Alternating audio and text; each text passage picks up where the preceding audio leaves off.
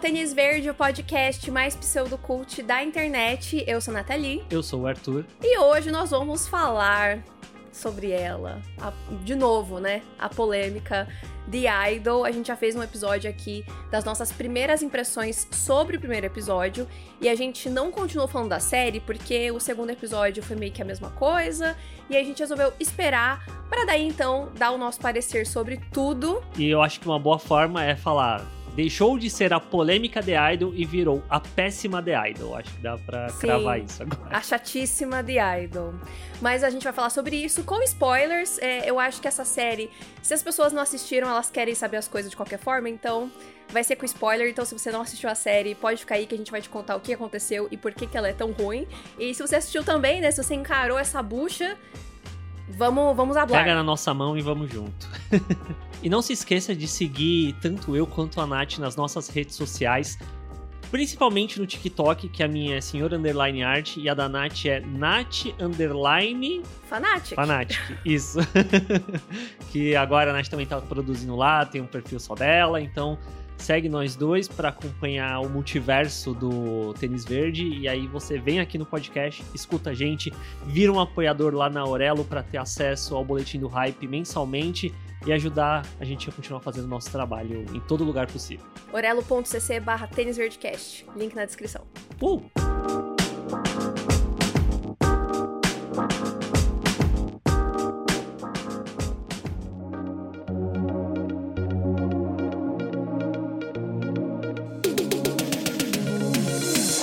Bom, então voltando lá às nossas primeiras impressões, né? Para mim, um pouco mais do que pro Arthur, The Idol tinha um início promissor, né? Prometia contar sobre esses bastidores aí da música, é, que é um assunto interessante e que no começo ali já tinha umas. jogava-se algumas conversas interessantes, né? Sobre esse universo, sobre a dinâmica que existia entre a Jocelyn, né? Que é essa popstar que tá tentando se reerguer, e as pessoas que trabalham com ela. E aí, ao longo da temporada, a gente foi descobrindo um pouco mais sobre a vida dela, sobre uma questão da relação dela com a mãe e tal. Então, tinha coisas ali, e eu acho que é isso que me deixa mais chateada com essa série.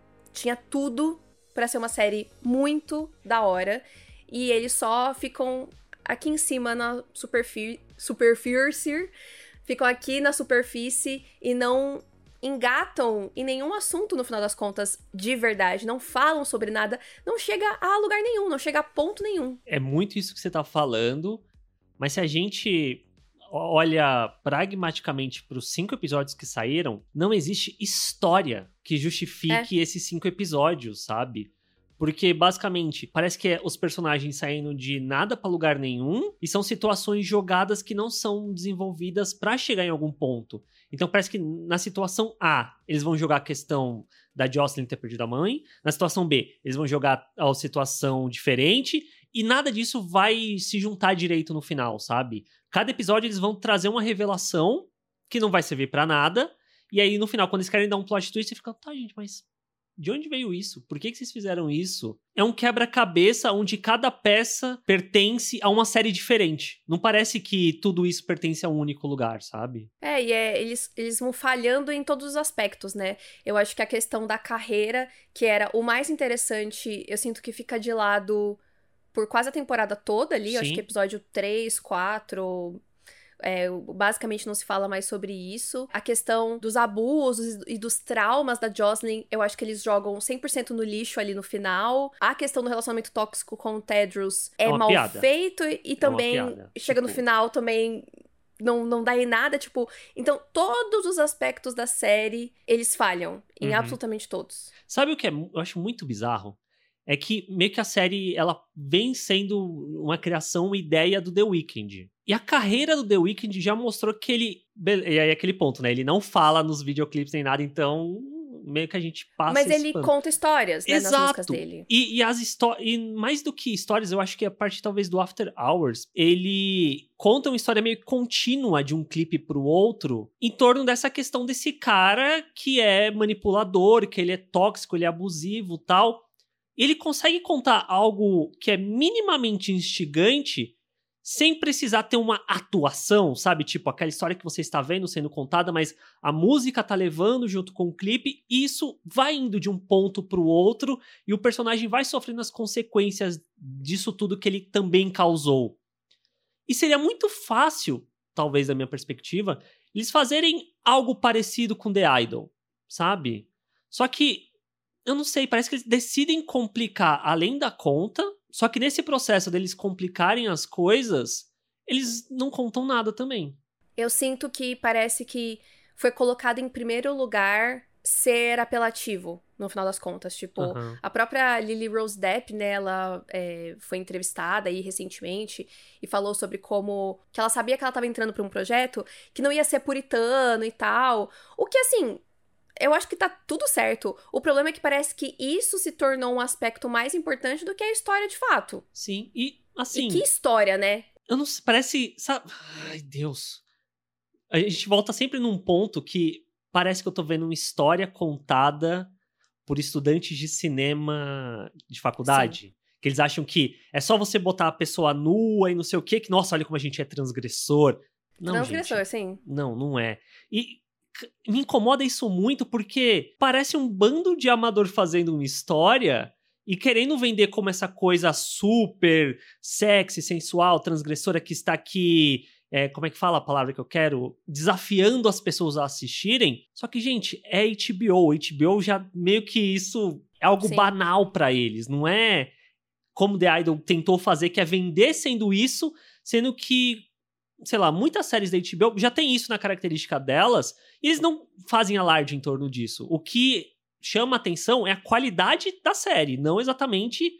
Ah, olha aqui, peito, bunda, ah, pelo amor de Deus. E, e, nesse sentido que você falou de parecer que é um negócio feito por estudante, uma outra coisa que ficou gritante para mim é o fato de que eles gravaram na casa do The Weeknd e eles não saem da porra da casa em, em quase momento que nenhum. Sim. O negócio E aí eu fiquei tipo, gente, parece quando eu tava na faculdade que a gente tinha que arrumar um, um, uma locação para uhum. fazer um curta, para fazer um negócio e tinha que resolver tudo naquela locação porque a gente não tinha grana, não tinha dia, não tinha nada. Se eles fizessem um negócio bom, isso não ia ficar tão aparente, sabe? Uhum. Só que como tudo vai ruindo na série, até essas questões acabam ficando é, corroboram, né, para que a série, para qualidade negativa da série, né, de tipo, puxa, mas em nenhum aspecto vocês estão acertando. E aí, além de tudo, fica com essa aparência barata. De tipo, ah, porque o The Weeknd forneceu a casa dele. Vocês não tinham mais onde gravar. Ah, porque o The Weeknd é, forneceu o show dele. Vocês não tinham onde gravar. Tipo, não é porque, ah, nossa, como ele é incrível. É tipo, não tinha outra opção, sabe? Eu acho que talvez isso vai até um pouco além, porque existem obras que se passam numa única locação tal, e é interessante. E que são maravilhosas. É. A que me vem na cabeça é o Parasita. Tipo, beleza, tem alguns outros lugares tal, mas muita parte dessa história é concentrada naquela casa tal. Sim. E, até e é teve... um filme também. É. Eu acho que filmes que se passam em uma locação só passam uma outra sensação. Agora, uma série. Dá para usar como exemplo Friends, essas sitcom que normalmente passa ali um, dois cenários tal. Sim, sim. Só que, sei lá, é 20 minutos do episódio e você não fica cansado de assistir. Ou até mesmo. Beleza, que aí dá pra passar um pano maior. Mas Silo é meio que um lugar fechado ali, passa só ali. Só que você não fica com ah, essa sim. sensação de tipo. Isso é muito bizarro. Silo é uma série que se passa num lugar fechado e você não fica com essa sensação que The Idol passa. É. E eu acho que esse, essa questão, né, esse valor, ele também acaba sendo muito transposto na questão da Jocelyn, que é para ser essa superstar, que ela é, é para ser o equivalente da Britney Spears, né, que ela é, ela começou muito jovem, ela é muito conhecida, ela é um ícone, ela baixa o óculos escuro pro segurança e ela é liberada para entrar no lugar. Só que, de novo, a série, ela não passa essa sensação. É a mesma coisa que a gente falou muito em Daisy Jones and the Six, né? De que a gente ouve falar de que eles são a maior banda de rock dos anos 70, mas a gente não sente isso na série. E a mesma coisa se aplica aqui pra Jocelyn. É para ela ser uma, uma força da natureza, no final das contas, né? Não só o nome dela, mas a própria pessoa, especialmente vendo o que eles fazem no final. Porra, era pra Jocelyn ser a personagem mais foda do mundo eles não constroem isso, eles não mostram isso, não, não passa, a personagem não passa nenhuma dessas energias. E sabe o que é muito engraçado? a gente vai conversando e vai vindo na minha cabeça coisas que fizeram isso que a gente tá falando melhor. Você assistiu Yesterday, o filme do Danny Boyle? Não, não. Então, o, o, personagem principal, beleza, ele não tem essa vibe rockista, não sei o quê, mas quando ele começa a, a tipo, fingir que tá inventando as músicas dos Beatles e tal, você vai vendo o fenômeno que vai se surgindo uhum. em torno dele, ao ponto dele tocar, um, vai fazer um show, e um mar de gente que tá caralho, que foda, não sei o quê. The Idol não arranha isso nem um pouco. E o pouco que ele faz, principalmente ali no segundo, terceiro episódio que ela vai fazer compras, é uma coisa é tão artificial. É tão falso é aquilo. Ridículo. Porque parece que tipo, as pessoas estavam paradas. E, a, e Pegaram meia dúzia de gato pingado é, ali que tava na rua e a, falou: Ô, galera, vem aqui. Aí o Sam Levinson falou: Olha, quando eu falar ação, vocês começam a correr, tá? Só que aí ele esqueceu de cortar o momento certo, sabe? É pra estar todo mundo meio que tipo. É, pra, é pode ir? Pode ir? Eu ficar, gente, não é natural. Não é natural. E só para a gente cobrir é, outro aspecto técnico, antes da gente entrar nas questões é, mais específicas de narrativa, até a música, que eu vi muita gente falando, ah, a única coisa que prestou dessa série foi, foram as músicas tal. Eu não parei para ouvir todas fora da série, mas enquanto eu ouvia dentro da série, elas também não me causavam muito impacto. E, de novo, eu gosto das músicas do The Weeknd. E eu acho que até vou segurar essa questão da música para falar quando a gente chegar no último episódio, que aí eu vou fazer valer isso que você tá pensando. Mas eu concordo com você. Eu acho que, tecnicamente falando, essa questão da música, se tem uma coisa que ela fez negativamente para mim, a gente já conversou sobre isso, foi tomar bode do The Weeknd. Porque eu acho Sim. que uma coisa é, fiz essa série merda, beleza, vou ficar quieto e vou seguir minha vida, vou fazer meus shows tal. Não, ele fazia questão de dia após dia ficar enchendo a porra do saco no Twitter para defender essa série. Sim, isso foi um, um, grande problema durante essa temporada. Assim como as coisas na série, não dá para saber se ele tá sendo debochado de uma maneira, tipo, irônica, ou se ele realmente tá sendo egocêntrico, prepotente. Eu não consigo entender. De qualquer forma, me incomoda. Eu acho que é prepotência, porque.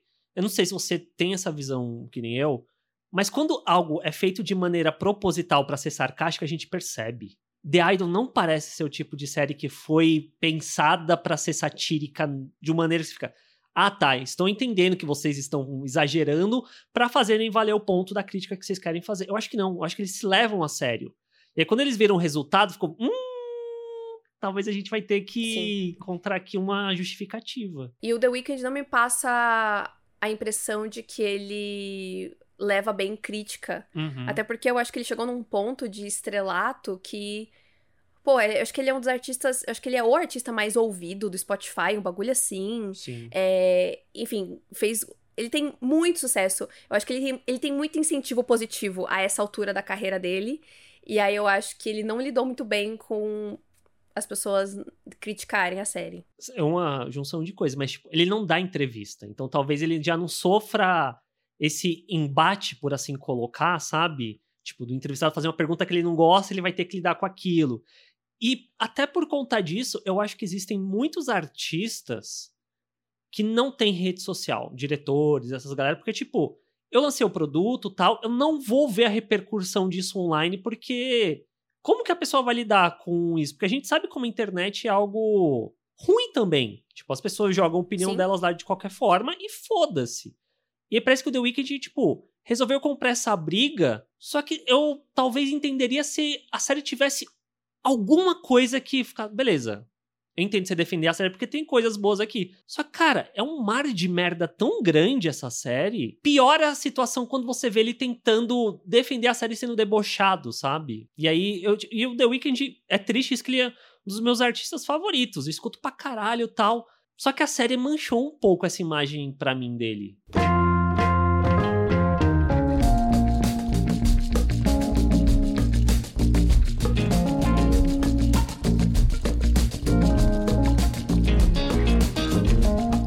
Falando então do, do homem, né? Vamos falar do Tedros, que para mim ele foi um dos primeiros sinais, né, negativos da, da série, porque mesmo quando eu tava gostando da série, no sentido assim, nos primeiros dois episódios, que tinha metade do episódio que eu considerava bom genuinamente, Sim. sempre tinha metade que entrava o Tedros e cagava tudo. Então ele já era um, um, um problema lá cedo.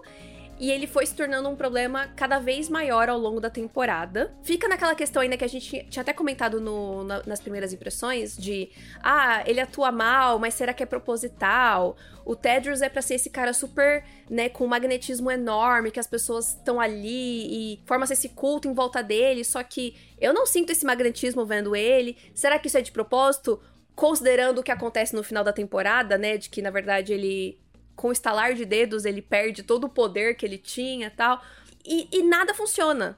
Porque ou é ruim, ou eles tentaram já descredibilizar o Tedros desde cedo, só que eles também não fizeram isso claro, o que também é ruim. O Tedros poderia ser um personagem curioso de se acompanhar, instigante. E, e, não precisava de muito. Eu acho que era só o The Weeknd ser o The Weeknd o que ele é nos clipes e tal. Acho. Porque a gente fala muito sobre isso. Não, como ele é esse cara charmoso tal. E ele e a, foi muito zoado isso na época que a série começou a sair, as imagens, divulgação tal.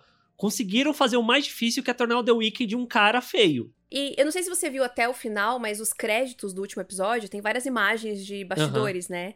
E aí tem uma unidade de imagem que ele não tá de Tedros. Ele tá, tipo, com a roupa dele, com chinelo até, em casa. E ele tá deitado assim, ele tá rindo com um sorriso enorme, aqueles dentes brancos dele, maravilhoso. Eu falei, meu Deus, que homem lindo! Por que que... Por quê? E aí eu Por acho quê? que a, a, série, ela, como ela não escolhe o que ela quer ser, então ela acaba não funcionando em nenhum dos lados. Mas beleza, vamos fazer o Tedro sendo esse cara meio bosta, mas vamos fazer uma figura atraente que fosse. Você fica, caralho. É um cara realmente que tem um magnetismo e talvez isso justifique as pessoas ficarem presas a ele. Não tem isso. Mas aí, no outro lado, se ele fosse esse personagem duvidoso, todo mundo tá desde o começo, nossa, cara bizarro, esse rabo de cavalo. Mas ele tem a lábia, ele sabe manipular as pessoas, você convenceria Sim. do outro lado. E a série não vai por, ne por nenhum dos dois caminhos. E aí vira um personagem que tá lá e você fica, por que caralho você tá aqui? Aí os, as, as pessoas dentro da série descredibilizam ele falando, Cara, que é esse porra? E fica por isso. Então fica tipo. Gente, o que, vocês queriam com esse personagem no final das contas?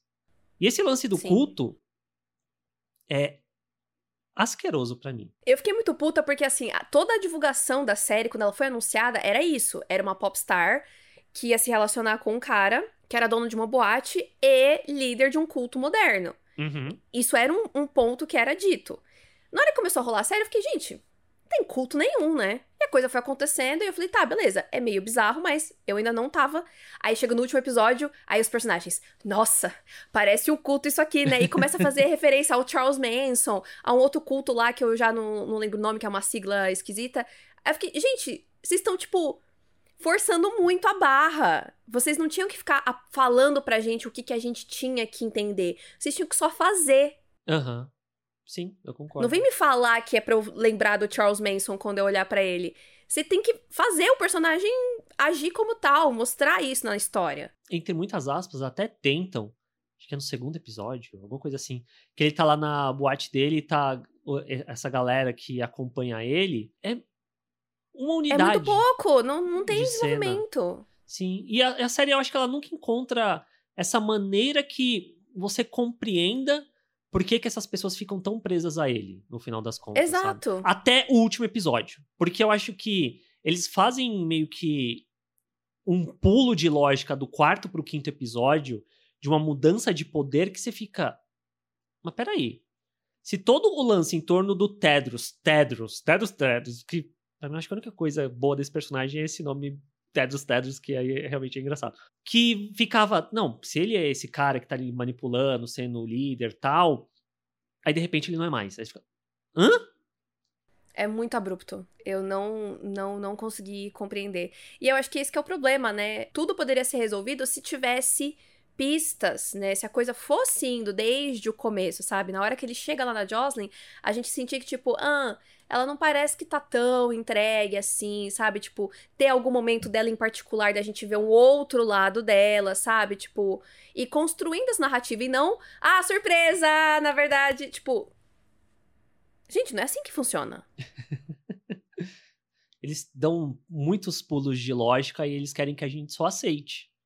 Sim, e a mudança de comportamento do Tedros também, tipo, o cara teve algumas cenas, por mais que o The Weeknd atue mal, tem algumas cenas que tipo ele discute, ele é, xinga, tal, que é meio tipo intimidador dependendo da pessoa.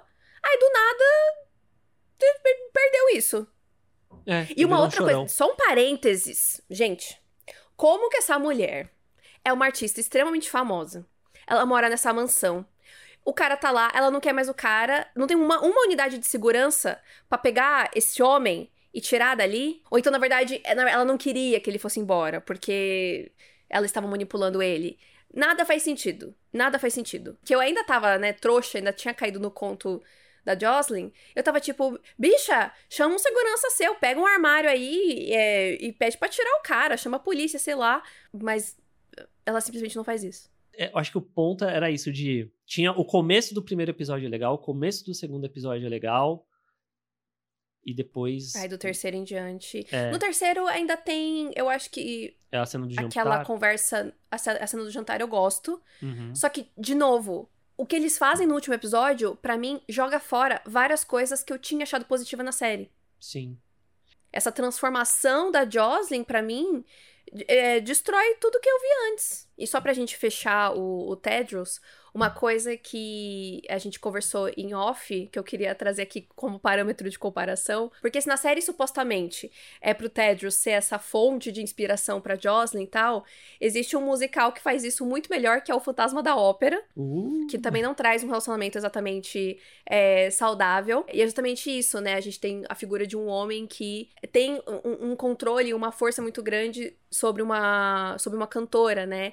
E aí eu ficava pensando, tipo, nossa, caralho, essa série podia ser o Fantasma da Ópera moderno, misturado com um exposed sobre a indústria da música, e ela não, não faz nenhuma coisa nem outra. É que o problema é que para isso eles precisariam ter boas pessoas envolvidas na produção. Eu acho que o Sam Levinson, especialmente, ele precisa expandir os horizontes dele. Eu acho que ele precisa trabalhar com gente bem diferente dele, fora da bolha dele, não escrever roteiro por um tempo, talvez dirigir o roteiro de outra pessoa, alguma coisa assim, sabe? Porque eu sinto que ele tá muito preso nesse lance de que ele só sabe fazer se é uma coisa que ele viveu, que eu não sei se isso necessariamente transforma ele num bom roteirista, num bom diretor. E aí eu acho que essa combinação, né, do, dessa, dessa trupe, do, do, dos três criadores da série, eu acho que não foi benéfica para ninguém.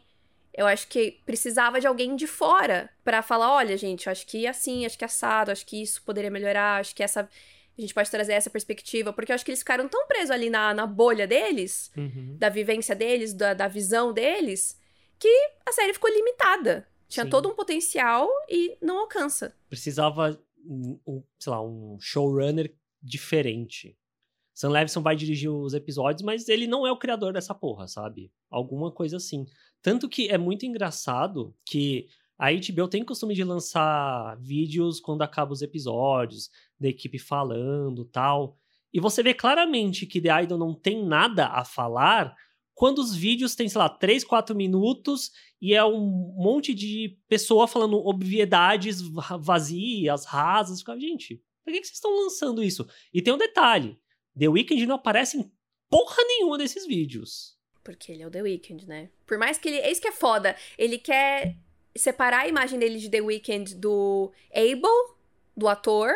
Só que, então por que, que o ator Abel não vai lá e. E mais até talvez do que Abel, o ator, Abel, o criador. Se eles é. falaram tanto sobre isso, ele tinha que trazer a perspectiva dele em torno dessa série. Porque do que eu vi, partiu dele. Uhum. A ideia veio da cabeça dele e ele dividiu isso com o Sam e com outro moço que eu sempre esqueço o nome. Então, ele é a, a fonte de tudo, né? Por isso que tem muita gente. É claro, assim, eu não tô é, tirando a culpa do Sam Levinson e da direção dele aqui, mas a raiz do problema é o senhor Abel, entendeu? É o The Weeknd, ao meu ver. E aí eu acho E aí eu acho que é só uma combinação errada de, de coisas, entendeu? Uhum. E aí tem o lance. Eu acho que não precisa a gente entrar nisso, porque a gente tá analisando a série quanto o que saiu. Mas aí quando saiu o bagulho lá da Rolling Stone e tal, e a primeira reação do The Weeknd é postar o bagulho da cena lá, meio que criticando a Rolling Stone. E essa porra não entra na série. Não entra na série. Você não tá ajudando também. Você não quer falar sobre a série, você meio entre aspas, tá meio que debochando de todo mundo que tá falando mal dela, e você ataca quando vem um, uma matéria jornalística falando: olha, os bastidores foram meio conturbados tal. Não é legal.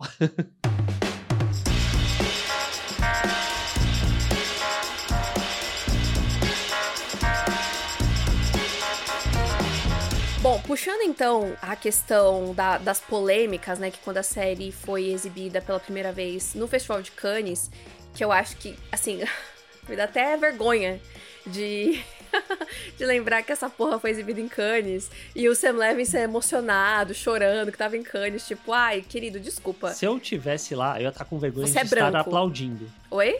Se eu estivesse lá, eu ia estar com vergonha de ter que levantar e aplaudir quando acabasse a exibição. Ter que fingir, né? Que é. fazer uma média. E o pior é que as pessoas viram os dois primeiros episódios que foram os únicos que eu aguentei mais assistir, né? Mas enfim, o que foi o que saiu em, em Cannes era que era um soft porn, não sei o que, 50 tons de The Weeknd, blá blá blá. Dararara. Vamos falar sobre isso então, né? Sobre a questão da, da explicidade, da nudez, do sexo, que a gente nem comentou sobre isso nas primeiras impressões, muito. Acho que a gente nem comentou at all, porque na, no nosso ponto de vista ainda estava muito cedo para julgar se era desnecessário ou não, né? Eu acho que a série ainda poderia ter um tempo pra me dizer isso. Uhum. E aí, né, tivemos o tempo para chegar à conclusão de que realmente não serviu para nada, não.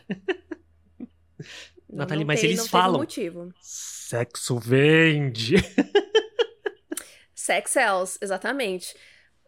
Nossa, essa... ah, esse último episódio. Esse último episódio é muito ruim. Mas tudo bem, a gente vai chegar lá. E aí foi muito, muito, muito, muito, muito frustrante ficar nessa expectativa, né? Esperando que ia servir pra alguma coisa. E aí as, as cenas foram ficando cada vez mais ridículas, desde coisas, entre aspas, bobas, tipo o The Weeknd se masturbando no. Puta que pariu. No, no, como é que chama? Provador. provador. No provador de roupa. Até a Jocelyn apanhando, né? Dele. Quase que a pedido dela, sabe? Tipo, para não ter propósito nenhum.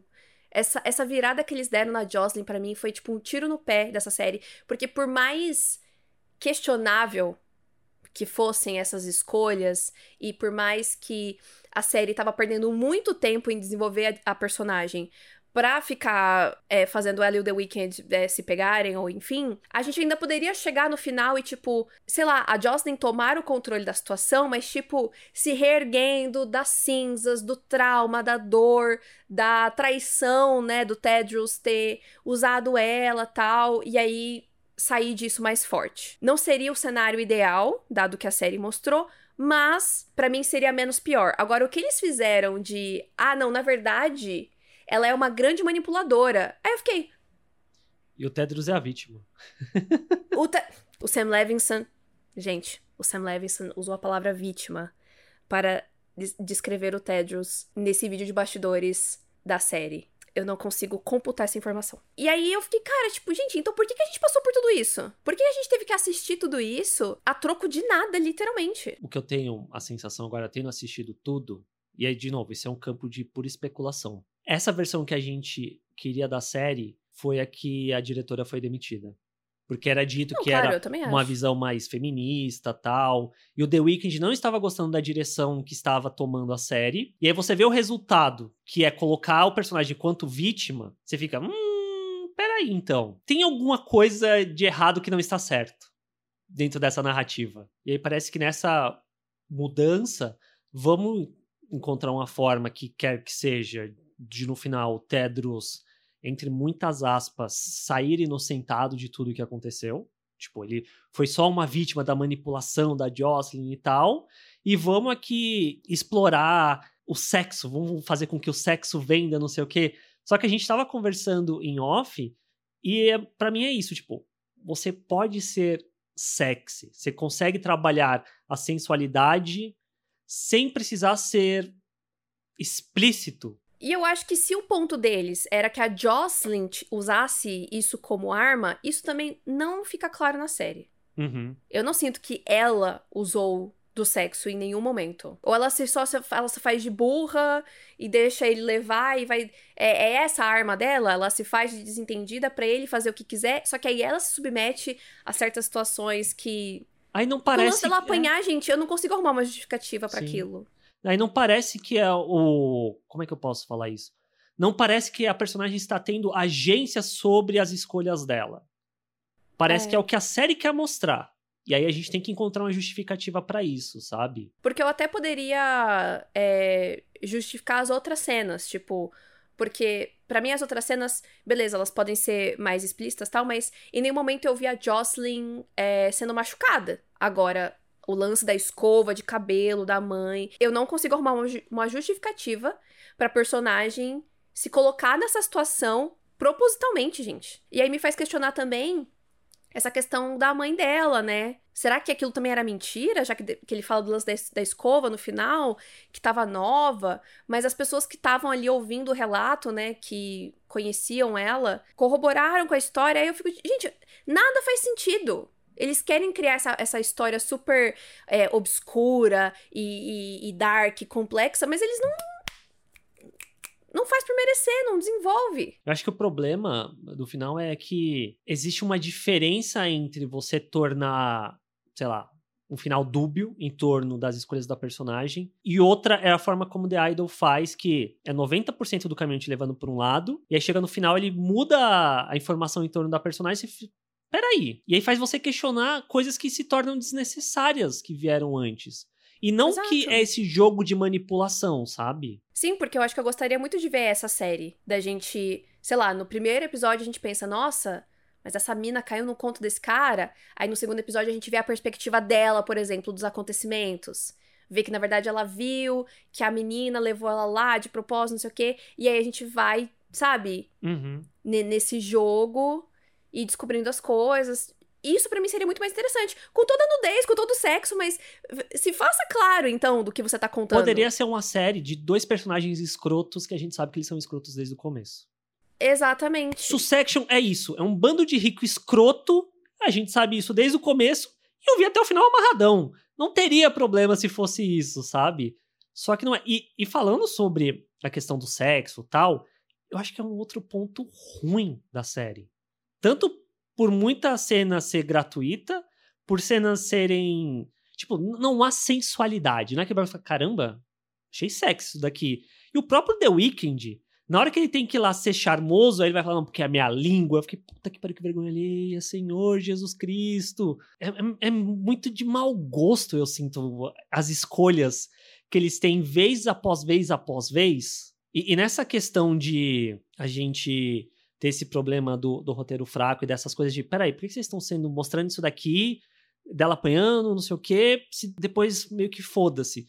Eu acho que outra coisa que cai nesse problema para mim é ali no final do quarto episódio, quando ela meio que chama o boy de volta pra casa dela, eles transam tal. Na hora que o boy vai embora, o, o Xander vai e tá ali manipulando ele para tirar foto com a garota. Eu fiquei, gente, por quê? Que é esse personagem do nada ele, ele entra ali pro culto do Tedros e aí, no último episódio, vem o lance de que o Rob, né, que é o ex dela, tá sendo acusado lá tal.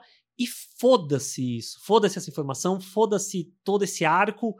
E aí, o ponto é, pra que, vocês botam essas coisas se elas não têm serventia nenhuma? É, é, é muito decepcionante, porque lá no começo, eu, eu, até falei nas primeiras impressões, né, que eu gosto desse jeito meio ácido do, do Sam Levinson de escrever e de criticar as coisas tal. Só que é, com o passar da temporada, né, parece que a escrita foi ficando cada vez pior, foi ficando mais e mais e mais é, superficial. E aí essas críticas, quando apareciam, ou elas eram extremamente superficiais, ou elas acabavam ficando num tom assim de tipo. Birras é, ridículas. E aí a mesma coisa vai se aplicando essas questões dos personagens, de mudar de lado, e aí segredos do passado que de repente são jogados pela janela. Nada se encaixa. Nada é coerente. Parece que esse último episódio parece que começa toda uma nova série. Só que a gente não vê. Porque eu acho que essa que seria a questão, tipo, se tivesse, sei lá, mais um episódio que aí explicasse por que, que o episódio simplesmente mudou tudo de repente, talvez tivesse mais entendimento da situação. Mas da forma como anda, né? Só é uhum. é tudo abrupto. Sim. Porque parece aí, que. Um episódio de uma hora e cinco minutos, em que meia hora é o povo cantando lá. Que é o que eu queria falar, que você disse lá, o lance da música e tal. Eu fiquei nessa parte do episódio.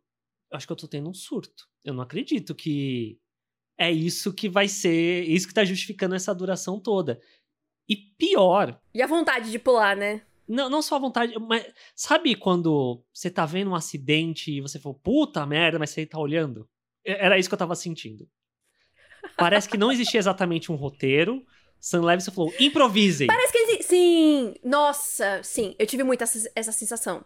Parecia que eles estavam improvisando. E aí, o lance que eu puxo de volta a questão musical é que tem todo o lance do culto, e aí você tinha até falado, é interessante que o Tedros, ele meio que só traz pessoas ali pro culto dele que sabem cantar, tal.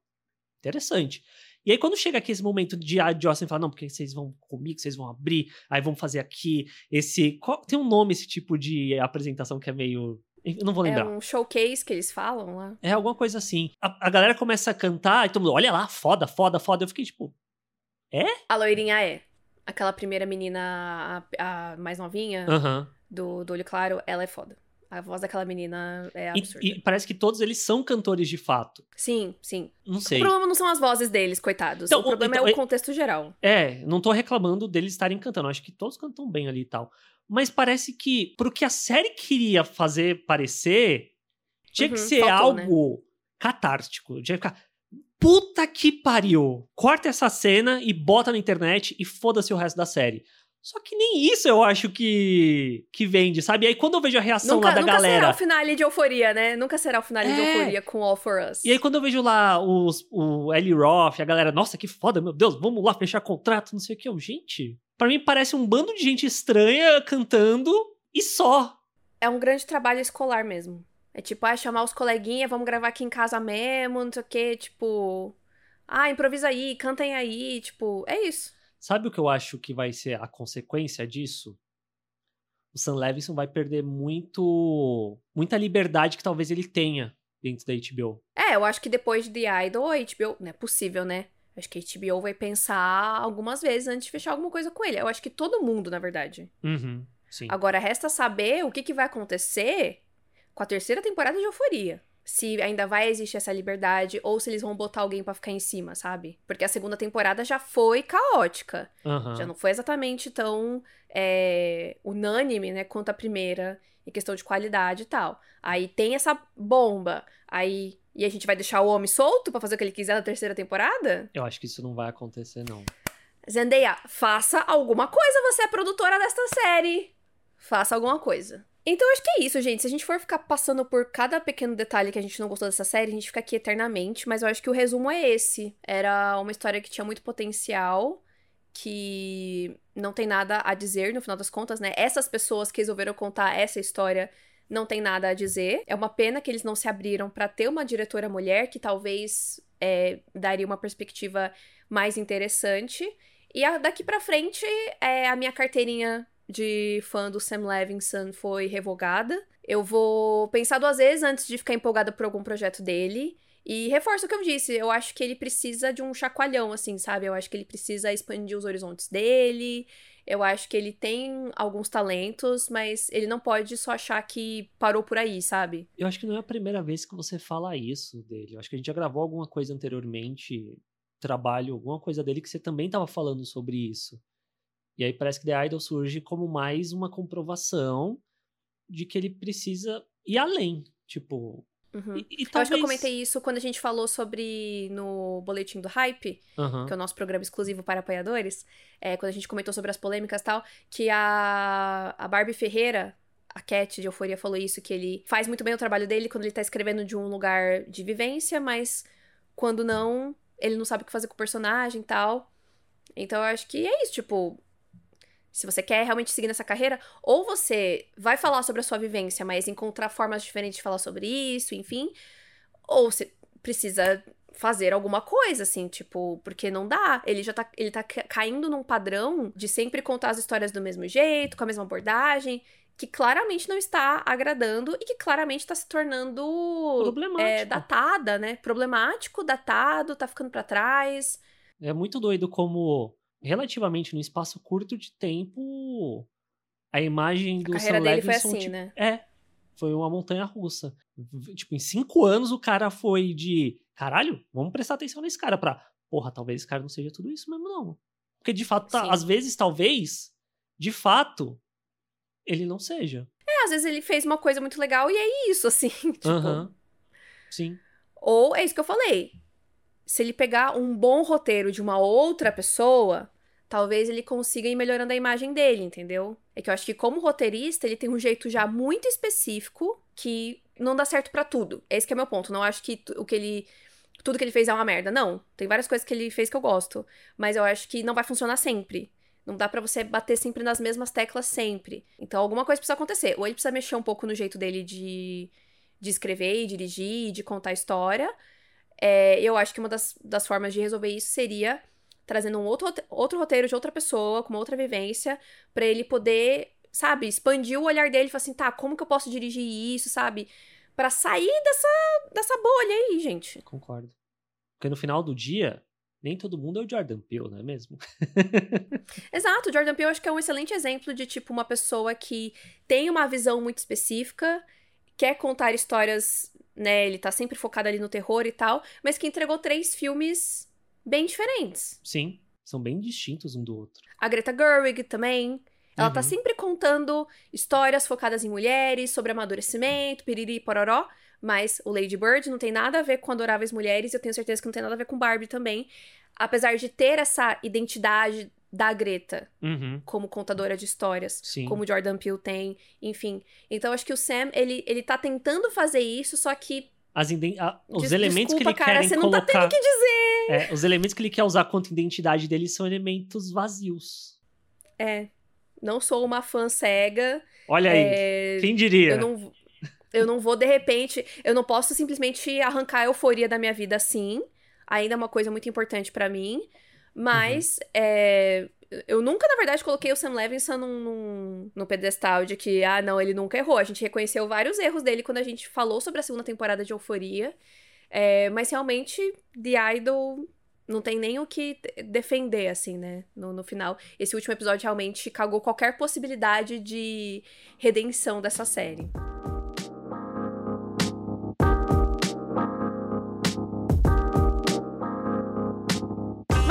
Galera. Eu espero que vocês tenham gostado da nossa conversa. Tenham vocês assistido The Idol ou não. Vamos deixar aqui embaixo no Spotify uma enquete pra vocês votarem. Se vocês não sabem, no Spotify tem como a gente interagir. Então, a gente vai deixar uma enquetezinha pra vocês dizerem aí a opinião de vocês de The Idol pra gente saber. E nos vemos no próximo episódio. Não deixa de seguir a gente nas redes sociais. Está, está aparecendo aqui na sua tela e também está na descrição deste episódio. E nos vemos na semana que vem. Tchau! Segas y